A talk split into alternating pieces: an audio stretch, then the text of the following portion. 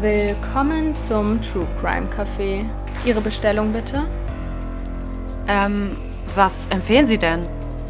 Einen More to Go vielleicht? Dann nehme ich den mit Extraschuss bitte. Hallo, willkommen bei More to Go. Ich bin Arabella. Und ich bin Saskia. In dieser Folge geht es weiterhin um das Münchhausen-Stellvertreter-Syndrom. Und Arabellas Fall ist mir mal wieder eher unbekannt. Also ich weiß zwar, um wen es geht, aber ich habe bei meiner Recherche extra darauf geachtet, dass ich mir den Fall nicht allzu sehr durchlese, weil ich schon wusste, dass das ein potenzieller Fall für Arabella sein kann. Also bleib auch ich da gespannt. Aber ich fange zu dem Thema mit ein paar kleinen Facts an, beziehungsweise einem. Und zwar ist Arabella letztes Mal nicht so drauf eingegangen, woher überhaupt der Name kommt von diesem Syndrom. Und da will ich jetzt mal eine kleine Story zu erzählen. Und zwar kommt das Münchhausen-Stellvertreter-Syndrom von dem guten Hieronymus Karl Friedrich von Münchhausen. Und der lebte von 1720 bis 1797 und gehörte zu der sogenannten schwarzen Linie des Adelsgeschlechts der Münchhausen. Und er wurde als Geschichtenzähler unter der Bezeichnung Lügenbaron berühmt. Lügenbaron deshalb, weil er unter seinen Freunden unzählige Geschichten erzählt hat, die nicht so passiert sein können. Also die waren wirklich sehr ausgeschmückt und auch sehr unrealistisch, aber scheinbar hatte die sehr, sehr gut erzählt, sodass ihm gerne zugehört wurde. So gerne sogar, dass auch fremde Leute irgendwann zu ihm kamen und sogar weit reisten, um seine Geschichten anzuhören. Und mittlerweile gibt es auch unzählige Bücher, Illustrationen und Filme zum Münchhausener Lügenbaron. Und Arabella, kanntest du den vorher? Ich kannte den vorher nicht, aber Saskia und ich sind ja beide sehr, sehr begeistert, was Fun Facts angeht. Sehr wahr. Und deswegen habe ich mir also zumindest diesen oberen Abschnitt von seinem Wikipedia-Artikel in der Vorbereitung letztes Mal durchgelesen. Ich dachte mir allerdings, dass wenn ich mich jetzt hier auf das Thema wirklich beschränke, dass ich dann nicht noch so ausschweifen kann. Aber ich finde es persönlich schon interessant. Ich fand es auch sehr interessant. Also ich habe alles Mögliche über ihn gelesen, aber ich will euch jetzt damit nicht langweilen, weil vielleicht sind nicht alle so begeistert von so einem Thema wie wir. ähm, aber manche Leute kennen das sicherlich auch aus der Kindheit, wenn ihnen die Bücher vorgelesen wurden. Mir wurden sie nicht vorgelesen, aber dafür kenne ich ihn jetzt. Und ich dachte, ich trage mal die besten drei Lügengeschichten vor, beziehungsweise tische euch die mal genauso auf, wie er es damals seinen Freunden und anderen aufgetischt hat. Und ich fand sie sehr amüsant. Ich bin mal gespannt, ob das euren Humor trifft. ich habe einen sehr einfachen Humor, also ich lache über alles Mögliche. Okay, drei Geschichten. Ich fange mal an mit der ersten. Münchhausen bindet sein Pferd in einer Winternacht an einen, wie er glaubt, Pfahl an, der aber in Wirklichkeit die Spitze des Watterhahns eines Kirchturms ist. Nach einer Schneeschmelze baumelt das Pferd am Kirchenturm. Da schießt Münchhausen mit seiner Pistole den Halfterriemen durch, sodass das Pferd herunterfällt und er seine Reise fortsetzen kann. oh, Bella! Das ist so schlecht. Aber du musst dir mal vorstellen, dass das Leute gehört haben von ihm und die das einfach so toll fanden, dass sie weit gereist sind, um diese Geschichte noch einmal zu hören. Ich würde bei Geld zurückverlangen. ja. Nee, ich wäre begeistert. Ich würde klatschen für ihn. Zweite Geschichte. Münchhausen reitet auf einer Kanonenkugel über eine belagerte Stadt, inspiziert die feindliche Stellung und steigt kurzerhand auf eine in die Gegenrichtung fliegende Kugel um. Mich fasziniert vor allem, wie lustig du das findest. Ich frage mich halt einfach nur, ob Leute ihm das damals geglaubt haben, weil die Vorstellung finde ich eigentlich am witzigsten. Ach so, ja gut. Also er ist reitbegeistert auf jeden Fall. Reiten ist ein Thema in seinem Leben. Ob auf Pferden oder Kanonenkugeln, auf jeden Fall, ja. Und jetzt die letzte Geschichte, die du bestimmt auch nicht witzig finden wirst. Aber Münchhausen holt sein in Schnee gefallenes Messer mittels eines gefrorenen Harnstrahls zu sich herauf. mittels eines gefrorenen was? Harnstrahls. da hast du mich. Ja, ich hab's geschafft. Das ist ja so bescheuert. Danke, danke. Oh, wenigstens hast du über eins davon gelacht. Also du wirst deine Bücher möglicherweise nicht kaufen und deinen Kindern irgendwann mal vorlesen. Ich auf jeden Fall. ja, ähm, schöne Stories, die sich der Gute da überlegt hat. Ja, und also du kannst dir noch einige mehr durchlesen, wenn du mal Langeweile hast. Aber naja, das von der witzigen Seite dieser Geschichte überhaupt nicht witzig ist, was Arabella heute erzählen wird. Und zwar die uns einen sehr grausamen Fall, würde ich mal sagen, mitgebracht. Mhm. In der Tat. Ich bin so bereit, wie man nur sein kann für so einen Fall. Ich erzähle euch heute von einem Fall, der zeigt, wie bedingungslos und verwirrend die Liebe eines Kindes zu seiner bzw. ihrer Mutter sein kann. Der Fall spielt mal wieder in Amerika und zwar in einen von Saskias und meinen Lieblingsstaaten, nämlich Florida. Oh yes. Am 22.05.1987, also wenn die Folge online geht, vor genau 34 Jahren, kam in einem lokalen Krankenhaus in Fort Lauderdale die kleine Jennifer zur Welt. Sie war das dritte Kind der Eltern Kathy und Craig Bush und zusätzlich auch das Mädchen, was sich vor allem Kathy immer gewünscht hatte. Sie wurde als zunächst gesundes Baby geboren, doch schon nach kurzer Zeit häuften sich ihre Arztbesuche. Jennifer hatte Atemprobleme, häufig eine Mittelohrentzündung und eine chronische Verdauungsstörung. Nur nach wenigen Monaten wurde bei ihr eine sehr seltene Autoimmunkrankheit festgestellt, welche aufgrund der Ausmaße intravenös behandelt werden musste. Kathy Bush wich als besorgte Mutter ihrer Tochter fortan nicht mehr von der Seite. Sie war sehr involviert in den Therapieprozess, belas sich zu den Krankheiten und war bei jeder Untersuchung dabei. So freundete sie sich im Laufe von Jennifers ersten Lebensjahr auch mit dem Kinderarzt an und begann im Jahr 1988 dann auch in der Praxis als Praxismanagerin zu arbeiten. Dafür musste sie natürlich ihren vorherigen gut bezahlten Job kündigen, konnte dafür aber auch bei wirklich allen Untersuchungen dabei sein. Außerdem hatte sie ab da auch vollständige Einsicht in alle Krankenakten des Kinderarztes, also dementsprechend auch in die von ihrer eigenen Tochter, will ich einmal so als Side-Fact dazu sagen, weil wir ja wissen, worüber wir heute reden. Mhm. In Amerika gibt es ja ein grundlegend anderes Gesundheitssystem. Dadurch, dass die Mutter den Job gewechselt hatte, musste sie sich wieder neu auf eine Krankenversicherung für sich und Jennifer bewerben. Aber das Problem dabei war, dass Jennifer ja bereits vorerkrankt war. Und das ging der Krankenkasse mit einem zu großen Kostenrisiko einher, weshalb sie abgelehnt wurde. Mit anderen Worten, obwohl Jennifer regelmäßig zum Arzt musste und dort kostspielige Eingriffe durchgeführt wurden, hatte sie von nun an keine Krankenversicherung mehr und die Kosten mussten von ihren Eltern getragen werden. Somit kam mit dem neuen Job auch noch ein Berg an Schulden auf die Familie zu. Und zu allem Übel verschlechterte sich der Zustand von Jennifer immer weiter. Nach Cathys Schilderung litt sie nun auch noch unter epileptischen Anfällen und konnte nicht genügend Nahrung aufnehmen. Eine Ernährungssonde und starke Antikonvulsiva, also Medikamente gegen Epilepsie, waren notwendig.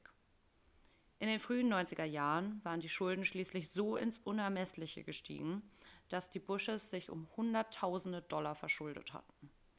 Da die Familie und vor allem die kleine Jennifer in dem Ort aber sehr bekannt und auch beliebt waren, gründeten Familie und Freunde ein Spendenkonto und kontaktierten diverse Wohltätigkeitsorganisationen für das liebe Kleinkind. Zudem wurden die Medien, insbesondere das Fernsehen, eingeschaltet, um auch auf nationaler Ebene Aufmerksamkeit auf die Notsituation von Familie Bush zu lenken. Innerhalb von kürzester Zeit entwickelte sich Jennifer Bush zu einem kleinen TV-Liebling. Trotz all dem war sie nämlich ein aufgewecktes und fröhliches Mädchen. Sie tanzte gerne Ballett, spielte gerne mit Freunden und fuhr gerne Fahrrad. Sie schien kein großes Problem mit den Schläuchen und diversen Therapiekonzepten zu haben. Nur die Krampfanfälle machten ihr zu schaffen. Konstant an ihrer Seite dabei Kathy Bush. Sie wurde bekannt als die Supermama, die wirklich alles für ihr Kind tun würde. Jennifer wurde zu dem Paradebeispiel eines unfairen Gesundheitssystems. Denn was konnte ein kleines süßes Mädchen schon für ihre Krankheiten?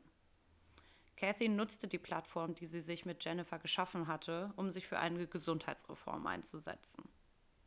Parallel dazu traten 1991 im Coral Springs Medical Center, dem Krankenhaus, wo Jenny regelmäßig behandelt wurde, erste ernsthafte Zweifel auf.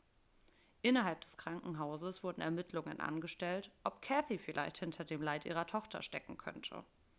Einige Krankenpflegerinnen waren nämlich aufgefallen, dass die epileptischen Anfälle und auch Fieberschübe meistens direkt nach einem Besuch der Mutter auftraten, obwohl es Jennifer davor gut ging und sie auf dem Weg zur Besserung schien. Zudem wurde häufig an dem intravenösen Zugang manipuliert, ohne dass sich das hier irgendwer erklären konnte. Darüber hinaus war Kathy konstant dabei, die Ärzte zu mehr Tests zu drängen. War sie wirklich so besorgt um ihr Kind oder genoss sie die Aufmerksamkeit der Untersuchungen, die an Jennifer vollzogen wurden? Als Familie Bush von diesen Anschuldigungen etwas mitbekam, verklagte sie allerdings das Krankenhaus, worauf die Ermittlungen zügig eingestellt wurden. Somit ging es weiter mit der endlos erscheinenden Krankengeschichte von Jennifer. Jennifer und Kathy waren weiterhin regelmäßig in den lokalen Nachrichten zu sehen. Es gab Paraden mit Spendenmarathons für sie, sie wurde von diversen Zeitschriften interviewt und durfte so schließlich auch diverse Berühmtheiten, die Jennifer anhimmelte, treffen. Das reichte von bekannten Baseballspielern bis hin zu der damaligen First Lady Hillary Clinton. Saskia schüttelt nur mit dem Kopf. Ja, also, oh, nee, es geht schon wieder los. Ja. Dass man sich fragt, wie das nur passieren kann. Oh yes. 1995 kannten die meisten in Amerika die Geschichte der Familie Bush. Und auch in dem neuen Krankenhaus, in dem Jennifer behandelt wurde, waren Mutter und Kind Thema. Allerdings nicht wegen den Schlagzeilen, sondern wegen dem auffälligen Verhalten von der Mutter Kathy. Eine Kinderkrankenpflegerin wählte anonym die Nummer einer Kindesmissbrauchsagentur und äußerte ihre Sorgen und Beobachtungen. Immer wenn Jennifer gesundheitlich auf einem guten Weg war und sich wieder wie ein normales Mädchen verhielt, ging es ihr schlagartig schlechter, nachdem ihre Mutter zu Besuch kam. Außerdem würde Kathy Jennifer eher wie eine Requisite für ihre eigene Show in der Medienwelt einsetzen. Bevor Journalisten mit Jennifer reden durften, wurde sie immer ins Krankenbett mit einem Krankenhemd platziert und alle Anschlüsse angeschlossen, um sie möglichst krank aussehen zu lassen. Sie mache sich Sorgen um Jennifers Wohl, da ihre Mutter immer richtig euphorisch würde, wenn es um einen weiteren schmerzhaften Eingriff ging, der durchgeführt werden sollte. So kam es, dass im gleichen Jahr erneut gegen Kathy Bush wegen Kindesmissbrauchs ermittelt wurde. Die Polizei begann diverse Ärztinnen und Pflegekräfte zu befragen. Insgesamt wurden mehr als 50 Menschen vernommen. Einer der Ärzte soll daraufhin wohl gesagt haben, wenn das Mädchen in dem Haushalt bleibt, wird sie sterben. Zu diesem Zeitpunkt lag Jennifer gerade mit Fieber von über 40 Grad auf der Intensivstation und bekämpfte eine sehr seltene polymikrobielle Sepsis, die meistens tödlich endet. Insgesamt war sich das Personal einig. Mit der Mutter stimmte irgendetwas nicht. Die Staatsanwaltschaft nahm sich daraufhin im Frühling 1995 dem Fall an, rechnete sich aber erstmal keine großen Chancen aus, denn richtige Beweise gab es schließlich nicht. Nur viele Ungereimtheiten. Dazu zählte auch die Medienpräsenz der Familie. So war Kathy ja als aufopfernde, bewundernswerte Mutter bekannt geworden, die sich für ihre Tochter und ihre Rechte einsetzt. Oder wollte Kathy einfach noch mehr Aufmerksamkeit auf sich lenken? Und damit einherging noch ein Problem. Kathy kannte inzwischen viele einflussreiche PolitikerInnen. Man sollte sich sicher sein, dass man solche Anschuldigungen auch beweisen konnte. Bereits während der Ermittlungen 1991 war ein Sachverständiger der Harvard Medical School hinzugezogen worden, um die Frage zu klären, wie eine liebende Mutter ihrem Kind in solchen Lebensgefahren bringen konnte.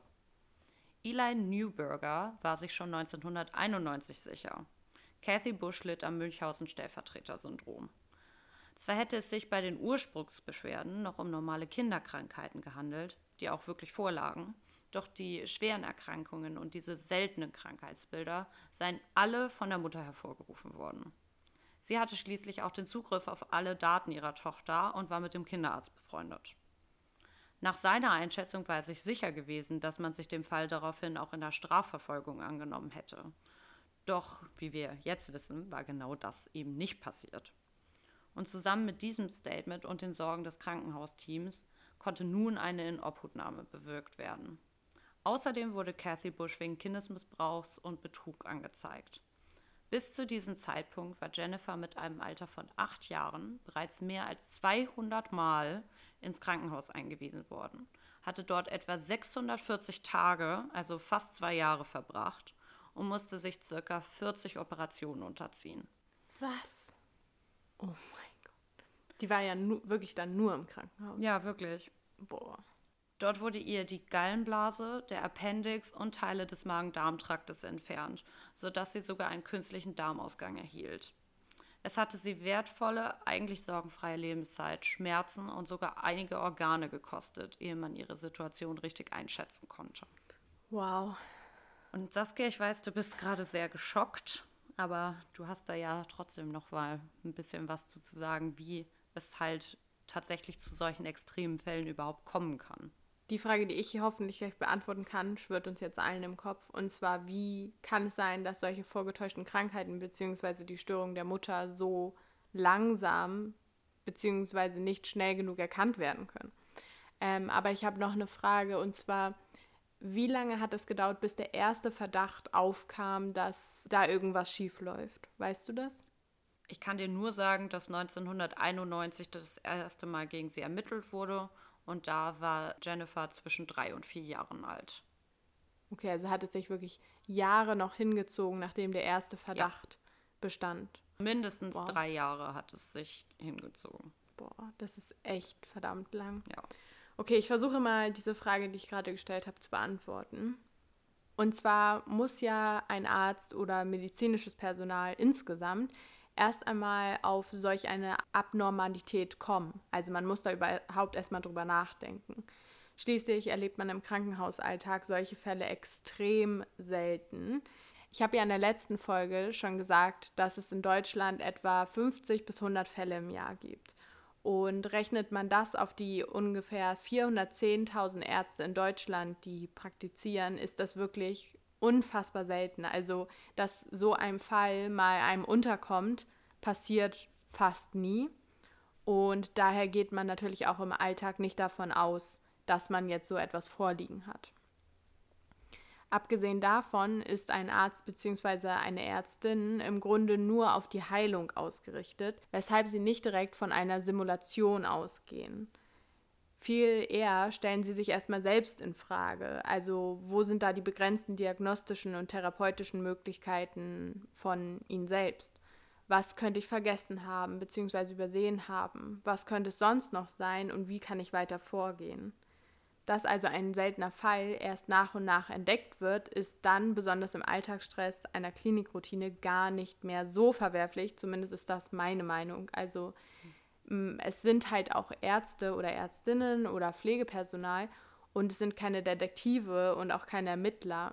Natürlich haben die in gewisser Weise ja auch eine Verpflichtung, auf so etwas zu achten und gerade die haben die Möglichkeit, in so einem Fall da aufmerksam drauf zu werden aber an sich ist es nicht ihr Job und sie lernen das ja auch nicht im Studium, denke ich mal.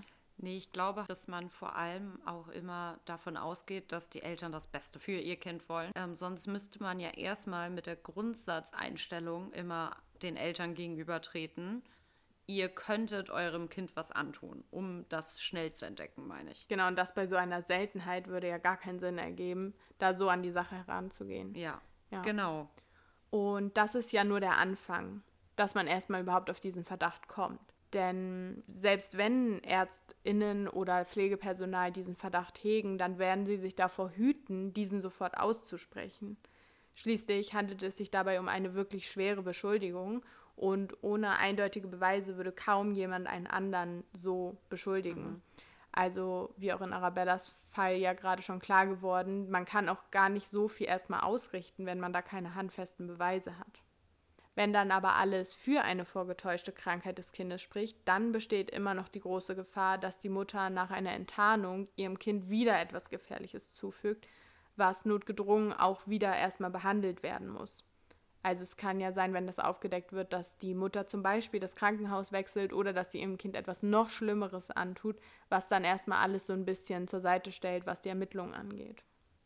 Aber ich habe jetzt auch noch mal rausgesucht, was man machen kann, um eindeutig zu klären, ob die Vermutung stimmt, beziehungsweise auch um Beweise zu sammeln als Krankenhauspersonal. Und einmal gibt es die Möglichkeit des positiven Trennungstests. Und zwar werden in diesem Fall Mutter und Kind voneinander getrennt, sodass man sieht, ob die Symptome bzw. die vermutete Krankheit weiterhin besteht. Wobei sich in diesem Fall die Mütter meist vehement dagegen wehren und auch die Kinder sind ja in gewisser Weise abhängig von ihrer Bezugsperson. Vor allem, wenn so eine krankhafte Mutter-Kind-Verbindung besteht, wie es meistens bei dem Münchhausen-Stellvertreter-Syndrom der Fall ist.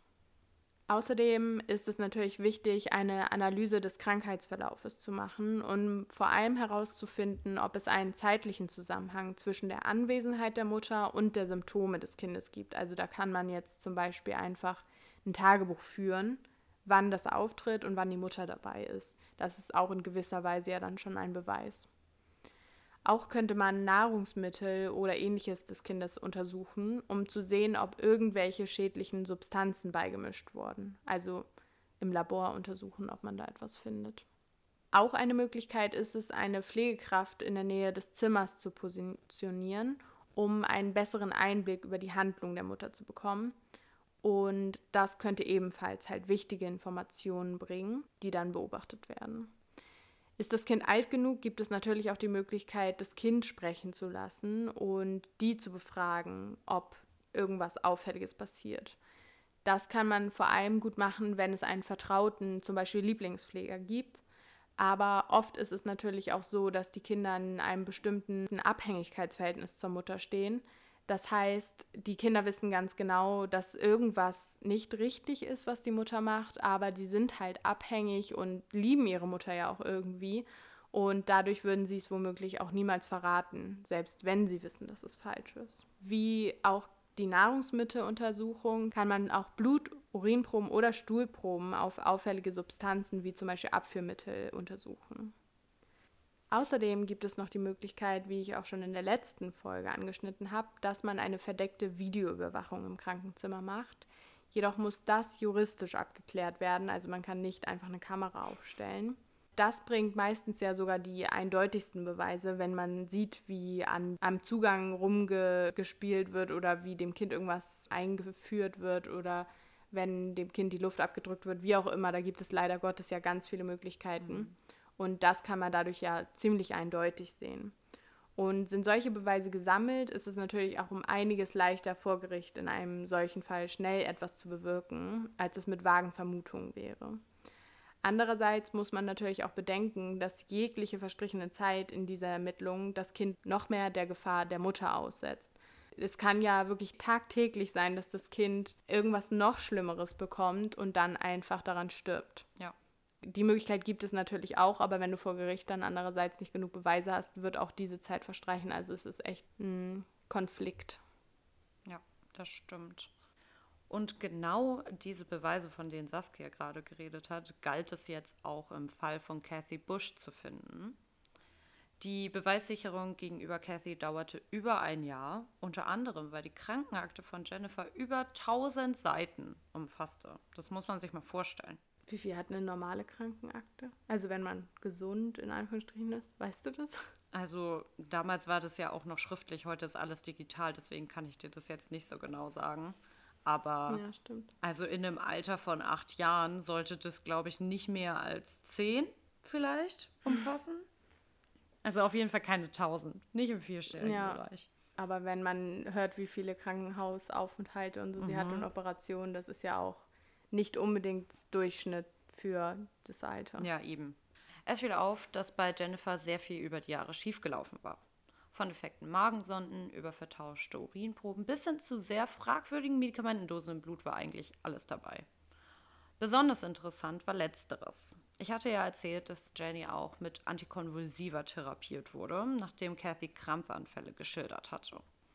Dieses Medikament, was sie damals mit drei Jahren verabreicht bekommen hatte, hieß Tegretol und kann in hohen Dosen auch selbst epileptische Anfälle auslösen. Mhm. Kurz nach dem Therapiebeginn waren nahezu tödliche Dosen von Tegretol in ihrem Blut nachweisbar. Daraufhin wurde das Medikament sofort pausiert und dennoch blieb das Medikament wochenlang im Blut und stieg immer wieder zu ähnlichen Leveln an. Es musste also nochmal nachappliziert worden sein, obwohl es von ärztlicher Seite pausiert wurde. Niemand von den Pflegekräften hatte Zugriff zu diesem Medikament. Die einzige Person, die Zugriff gehabt hatte, war ihre eigene Familie, und zwar durch die Pillen, die sie noch zu Hause hatten, beziehungsweise auch über die Arbeit in der Kinderarztpraxis von Kathy. Die wiederkehrenden Infektionen des Mädchens konnten auch erklärt werden, wenn ihre Katheter beispielsweise mit Fäkalien verschmutzt wurden. Doch der wohl schwerwiegendste Beweis war zu dem Zeitpunkt wohl die Tatsache, die Saskia auch schon geschildert hatte. Nämlich, dass es Jennifer kurz nach der räumlichen Trennung von ihren Eltern besser ging und ihre Symptome schließlich vollkommen verschwanden. Hm.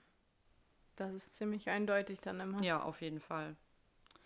Vier Jahre später, also im Juli 1999, begann endlich der Prozess gegen Kathy. Die Staatsanwaltschaft musste beweisen, dass Kathy Jennifer medizinisch missbraucht hatte. Beweise zur Diagnosesicherung des Münchhausen-Stellvertreter-Syndroms als Motiv wollte der Richter nämlich nicht zulassen, da das Krankheitsbild noch zu umstritten war, beziehungsweise auch ist. Also musste nachgewiesen werden, dass sie etwas gemacht hat, aber nicht warum. Über drei Monate verteilt sagten etliche ehemalige Ärzte und Pflegekräfte von Jennifer aus und gaben ihre Einschätzungen zu Cathys Verhalten und den Krankheitsbildern der inzwischen Zwölfjährigen ab. Die Verteidigung von Kathy bestritt durchgehend vehement diese Vorwürfe. Und auch ihre zwei Söhne und ihr Ehemann standen bei dem Prozess hinter ihr. Diese Anschuldigungen seien aus der Luft gegriffen. Sie sei lediglich besorgt um das Wohl ihrer Tochter gewesen. Der Grund, warum es Jennifer besser ginge, wären stattdessen eine Reihe von Fehldiagnosen gewesen. Also Fehler von ärztlicher Seite. Und da niemand gesehen hatte, wie Kathy Jennifer etwas verabreicht oder an den Zugängen manipuliert hatte, konnte es sich hier nur um eine Verschwörungstheorie handeln. Um die Diskussion des Münchhausen-Stellvertreter-Syndroms zu umgehen, verweigerte Kathy Bush die Aussage, ehe sich die Jury zurückzog. Nach sieben Stunden Diskussion kam die Jury im Oktober 1999 zu dem Entschluss, dass Kathy tatsächlich doch schuldig war. Sie wurde im Januar des Jahres 2000 zu fünf Jahren Haftstrafe und fünf Jahren auf Bewährung verurteilt. Kathy Bush ging jedoch in Revision und durfte, da auch noch der Prozess um das Sorgerecht ausstand, so lange bei ihrer Familie bleiben. Nicht gut. Nee, aber Jennifer wurde ja schon aus der Familie rausgezogen. Die ist ja schon in Obhut genommen worden. Die einzige Sache, die sich quasi noch ändert, ist, dass sie halt nicht ins Gefängnis muss, sondern weiter auf freien Fuß leben darf. Mm, aber die darf dann auch ihr Kind nicht sehen. Nee, im Oktober 2001 gab sie dann auch endgültig ihr Sorgerecht freiwillig ab. Somit war es ihr nun offiziell auch untersagt, Jennifer persönlich zu treffen. Doch die restliche Familie konnte dadurch, dass sie das Sorgerecht freiwillig abgetreten hat, Jennifer trotzdem noch zweimal im Jahr unter Aufsicht sehen. 2002 wurde die Revision dann schließlich abgelehnt. Das wurde auch durch einen Brief von der damals 14-jährigen Jennifer bestärkt. Dort schrieb sie, und den Text habe ich jetzt vom Englischen ins Deutsche selber übersetzt. Wenn ich heute an meine Mutter denke, werde ich sehr wütend. Ich erinnere mich an meine Zeit als kleines Mädchen im Krankenhaus zurück, als ich nicht mehr weiter wusste. Als ich mit acht Jahren meiner Familie entrissen wurde, dachte ich, ich wäre schuld. Ich hätte etwas falsch gemacht. Ohne zu wissen, dass es noch schlimmer war. Ich dachte, ich wäre die Person gewesen, die bestraft wird, nicht meine Mutter. Es sind jetzt fast sieben Jahre vergangen, die ich leiden musste, während meine Mutter ein fast normales Leben führen konnte. Also sie wurde währenddessen von Pflegefamilie zu Pflegefamilie geschickt und ihre Mutter konnte zu Hause noch bei ihren Söhnen und bei ihrem Mann bzw. Jennifers Vater bleiben. Ja, stimmt. Genau, aber daraufhin wurde ja die Revision abgelehnt und somit trat Kathy Bush dann 2002 ihre Haftstrafe an. Von den fünf Jahren verbrachte sie drei Jahre im Gefängnis und nahm 2004, also nach zwei Jahren Haft, den Kontakt zu ihrer Tochter wieder auf. Das war erlaubt, weil es ja nicht in Person war. Mhm. Nur per Mail und unter Aufsicht eines Therapeuten. Aber dennoch hieß Jennifer den Kontakt sehr willkommen. Sie schien es in den verschiedenen Pflegefamilien nicht leicht zu haben und war auf der Suche nach jemandem, der sie verstand. Und genau das glaubte sie in ihrer leiblichen Mutter wiedergefunden zu haben. Und jetzt äh, kommt der Plot-Twist. Mit 18 Jahren ließ Jennifer das Kontaktverbot zu ihrer Mutter aufheben. Und mit 27 Jahren, also 2015, wandte sie sich ein letztes Mal an die Medien. Im Gegensatz zu ihrem Statement in den frühen 2000ern sagte sie, dass ihre Mutter in keiner Hinsicht bei ihren Krankheiten eine Rolle gespielt hatte und sie sie misshandelt habe. Ihre Mutter war ein Opfer der Medien und Strafverfolgung geworden. Nicht mehr und nicht weniger, so Jennifer. Meinst du, dass sie wieder beeinflusst wurde von ihrer Mutter da? Das frage ich mich schon die ganze Zeit. Ich kann es dir nicht sagen. Ich weiß nicht, ob sie einfach möchte, dass Ruhe ist und dass man sie halt jetzt nicht mehr belästigt auch damit, sondern mhm. dass sie mhm. einfach damit abschließen möchte. Und sie scheint eine wirklich harte Zeit in den Pflegefamilien gehabt zu haben. Sie hatte auch gesprochen von Traumatisierungen. Ich weiß nicht, was da vorgefallen ist, das weiß man halt nicht. Also vielleicht war das dann wirklich so, dass dann ihre Mutter sie wieder dadurch ein bisschen in ihre Arme schließen konnte. Aber ob sie das jetzt wirklich glaubt, nachdem sie mit 14 gesagt hat, eigentlich meine Mutter ist schuld, das wiederum weiß ich jetzt nicht. Ja, ich finde es auch ein bisschen seltsam, weil, also es ist ja eindeutig, was passiert ist, würde ich mal sagen. Ja, ist es glasklar. Und das Argument, dass dadurch mehr Ruhe herrscht, daran glaube ich auch nicht, weil eigentlich ist der Fall ja schon so lange vergessen gewesen, würde ich mal sagen, dass so ein Statement wie, ah, es ist doch alles wieder gut, viel mehr Wirbel um das Thema macht, als es gewesen wäre, wenn man es einfach in Ruhe gelassen hätte. Und was ich mir sonst noch vorstellen könnte, ist natürlich alles nur irgendwie mutmaßen, aber dass sie so eine schlechte Zeit bei den Pflegefamilien hatte, dass sie einfach wieder irgendwas Sicheres wollte und dann doch zu ihrer Familie zurück wollte und dadurch wieder diese Bindung mit ihrer Mutter haben wollte. Einfach, dass sie sagt, ich vergebe dir, ich glaube nicht, was passiert ist, obwohl ihr natürlich bewusst ist, was passiert ist. Ja, das kann ich mir auch sehr, sehr gut vorstellen. Oder vielleicht sogar, wenn man jetzt noch einen Schritt weiter denkt, dass sie halt wieder so in dem Sog ihrer Mutter drin ist, dass sie es tatsächlich glaubt. Genau, dass sie wieder so abhängig geworden ist. Ja. Ich finde es einfach schlimm, wie uneinsichtig die Mütter ja meistens in diesen Fällen sind. Also die sehen ihre Schuld ja meistens nicht und deshalb ist das ja auch, das habe ich auch zwischendurch gelesen, so schwer therapierbar. Genau. Weil am besten kann man ja psychische Erkrankungen therapieren, wenn man eine Krankheitseinsicht hat. Und Ja. das haben gerade Mütter in diesem Falle sehr, sehr selten. Weshalb es unglaublich schwer ist, da irgendwas zu machen, denke ich. Ja, ich habe da auch so ein bisschen mich eingelesen in das Thema und genau das ist halt das Problem. Wie sollst du etwas an dir ändern, wenn du gar nicht findest, dass du ein Problem hast? Ja, genau das ist es. so kann ja gar kein Therapieerfolg stattfinden. Und das Einzige, was man halt versuchen kann während der Therapie, ist erstmal die Mütter dahin zu führen, das überhaupt sich einzugestehen, was sie getan haben. Und Ja. dann wiederum machen sich ja die Mütter auch wahrscheinlich ziemlich große Vorwürfe, weil sie erstmal die Ausmaße von dem Ganzen erkennen. Und dann muss man da ansetzen. Aber bis das erstmal passiert, muss echt viel passieren im Kopf. Ja, das stimmt. Wahnsinn. So eine lange Zeit, die dir einfach von der Kindheit genommen wird, obwohl theoretisch nichts war. Also du bist einfach Opfer geworden einer anderen Person, weil es der nicht gut ging. Genau so ist es. Dadurch, dass deine ganze Kindheit dann dadurch verbaut wurde, weil sie ja dann aus ihrer Familie genommen wurde und dann ins Pflegesystem kam, was ja anscheinend nicht so eine gute Zeit für sie war, das bringt sie dann wiederum zurück zu ihrer Familie, wo ja das ganze Übel angefangen hat. Ja, also es ist nicht nur die Kindheit, die zerstört wurde, sondern eigentlich ihr ganzes Leben. Ja. Und hat der Vater irgendwie was mitbekommen? Oder also du meintest ja, der, Rest der Familie war involviert, aber inwiefern? Also einfach nichts gesagt, oder? Nee, die standen richtig hinter ihr die haben sich auch an die Medien gewandt, beziehungsweise ihr ältester Sohn ist das, glaube ich. Ich weiß nicht, ob der ältere oder der jüngere, aber einer hat auch vor Gericht ausgesagt, ähm, dass seine Mutter damit nichts zu tun hat und dass er sich das wirklich überhaupt nicht vorstellen könnte. Alles, was die Mutter getan hat, war halt ihre Tochter lieben und sie haben immer in ihrem Krankenbett geschlafen, auch alle zusammen. Und ihm geht es ja auch gut. Warum sollte dann seiner Schwester was angetan worden sein? Und als dann die Mutter verurteilt wurde, da ist der Vater auch ein bisschen vor den Medien lauter geworden, sage ich jetzt mal vorsichtig. Hm, da wäre Also- ja auch spannend, ob die wirklich nichts davon wussten oder ob die einfach nichts gesagt haben. Und es ist auch ungewöhnlich, dass die anderen Kinder nicht betroffen waren. Das war ja in meinem Fall genauso, weil eigentlich ist es der Fall, dass die Geschwisterkinder auch betroffen sind dann. Ja, das ist am häufigsten so. Ich glaube jetzt in meinem Fall aber tatsächlich, da waren die so hinter der Mutter, da standen die so hinter der. Ich glaube, die wussten da dann wirklich nichts von, weil ich kann mir nicht vorstellen, dass die alle dann auch noch so eine Gehirnwäsche von der Mutter bekommen haben, dass sie das nicht gesehen haben, weißt du? Ich glaube, sie wussten da halt wirklich nichts von.